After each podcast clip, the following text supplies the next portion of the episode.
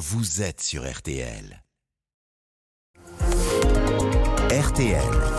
Les trois questions du petit matin. Bonjour Sabrina Kemel. Bonjour. Vous êtes avocate en, en, droit du travail. Merci de nous apporter vos lumières ce matin sur RTL. En pleine pénurie de carburant, je rappelle, hein, 3 salariés sur 4 ont besoin de leur véhicule pour aller travailler et beaucoup, depuis euh, quelques jours, ne peuvent plus se déplacer. Comment ça se passe si je suis bloqué chez moi? Je ne peux pas me rendre à mon entreprise, je n'ai pas de transport à proximité, c'était le cas d'un auditeur que nous avions tout à l'heure, aucune possibilité de me déplacer. Qu'est-ce que je dois faire? Eh bien, vous devez euh, justifier auprès de votre employeur le fait que vous ne puissiez pas vous déplacer. Donc, vous allez utiliser euh, tous les moyens possibles, euh, c'est-à-dire des, des, justificatifs comme quoi les pompes à essence aux alentours sont démunies en carburant, le fait qu'il n'y ait pas de transport, etc., etc.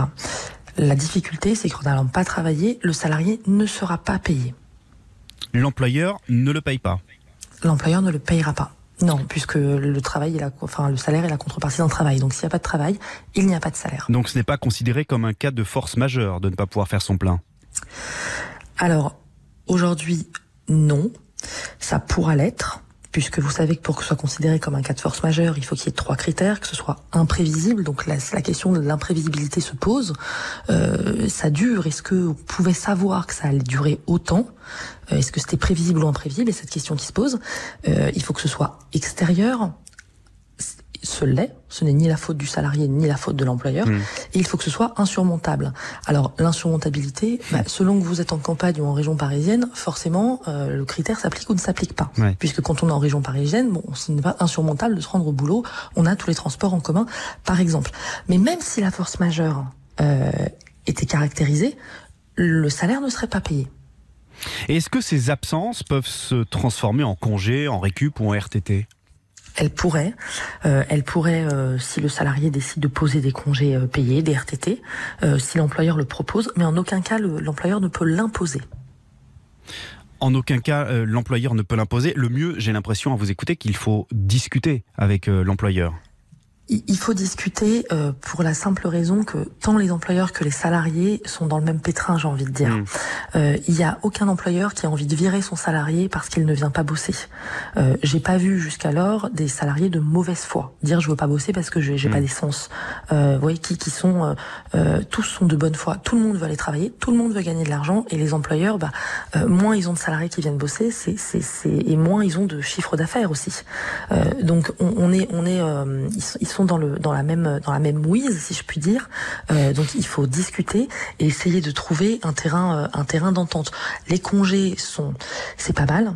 Mais maintenant, euh, voilà, les salariés veulent pas non plus perdre, si vous voulez, une semaine de, de, de congés payés. Et si les la- vacances approchent. Et si la situation se prolonge, Sabrina Kemel, est-ce que le, le chômage partiel est envisageable?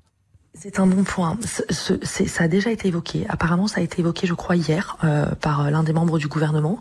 Euh, c'est envisageable. Bien sûr, euh, on pourra mettre en place le, le chômage partiel, notamment pour les professions les plus touchées, pour que justement, bah, il n'y ait pas de de, euh, de faillite euh, si on en arrive jusque là, mais pour côté côté employeur, et puis que les salariés bah, puissent euh, gagner quand même une partie de leur salaire. Mm. C'est parfaitement envisageable.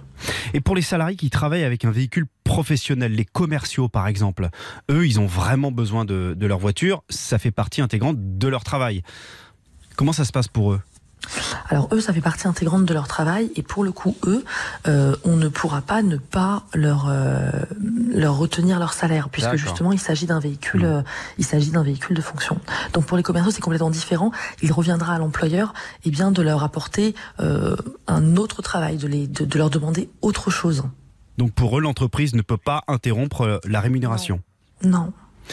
Très bien, merci beaucoup Sabrina Kemel, avocate en droit du travail. Juste une précision, vous avez dit qu'il fallait apporter un justificatif quand on ne pouvait pas se déplacer. Euh, il faut prouver qu'autour de soi, on ne peut pas faire son plein. Est-ce qu'il y a d'autres justificatifs qu'on peut apporter? Une photo de la jauge, par exemple? Oui, oui, tout à fait. Une photo de la jauge, euh, c'est euh, très bien. Une photo de la, de la pompe à essence, euh, euh, comme quoi ben, il n'y a pas d'essence ou qu'elle est fermée, des, des choses comme ça. Merci beaucoup, c'était très clair. Merci d'avoir été notre invitée ce matin à l'antenne de RTL. Sabrina Kemel, avocate en droit du travail. Merci beaucoup, bonne journée. Bonne journée. Cette interview est à retrouver sur l'appli RTL.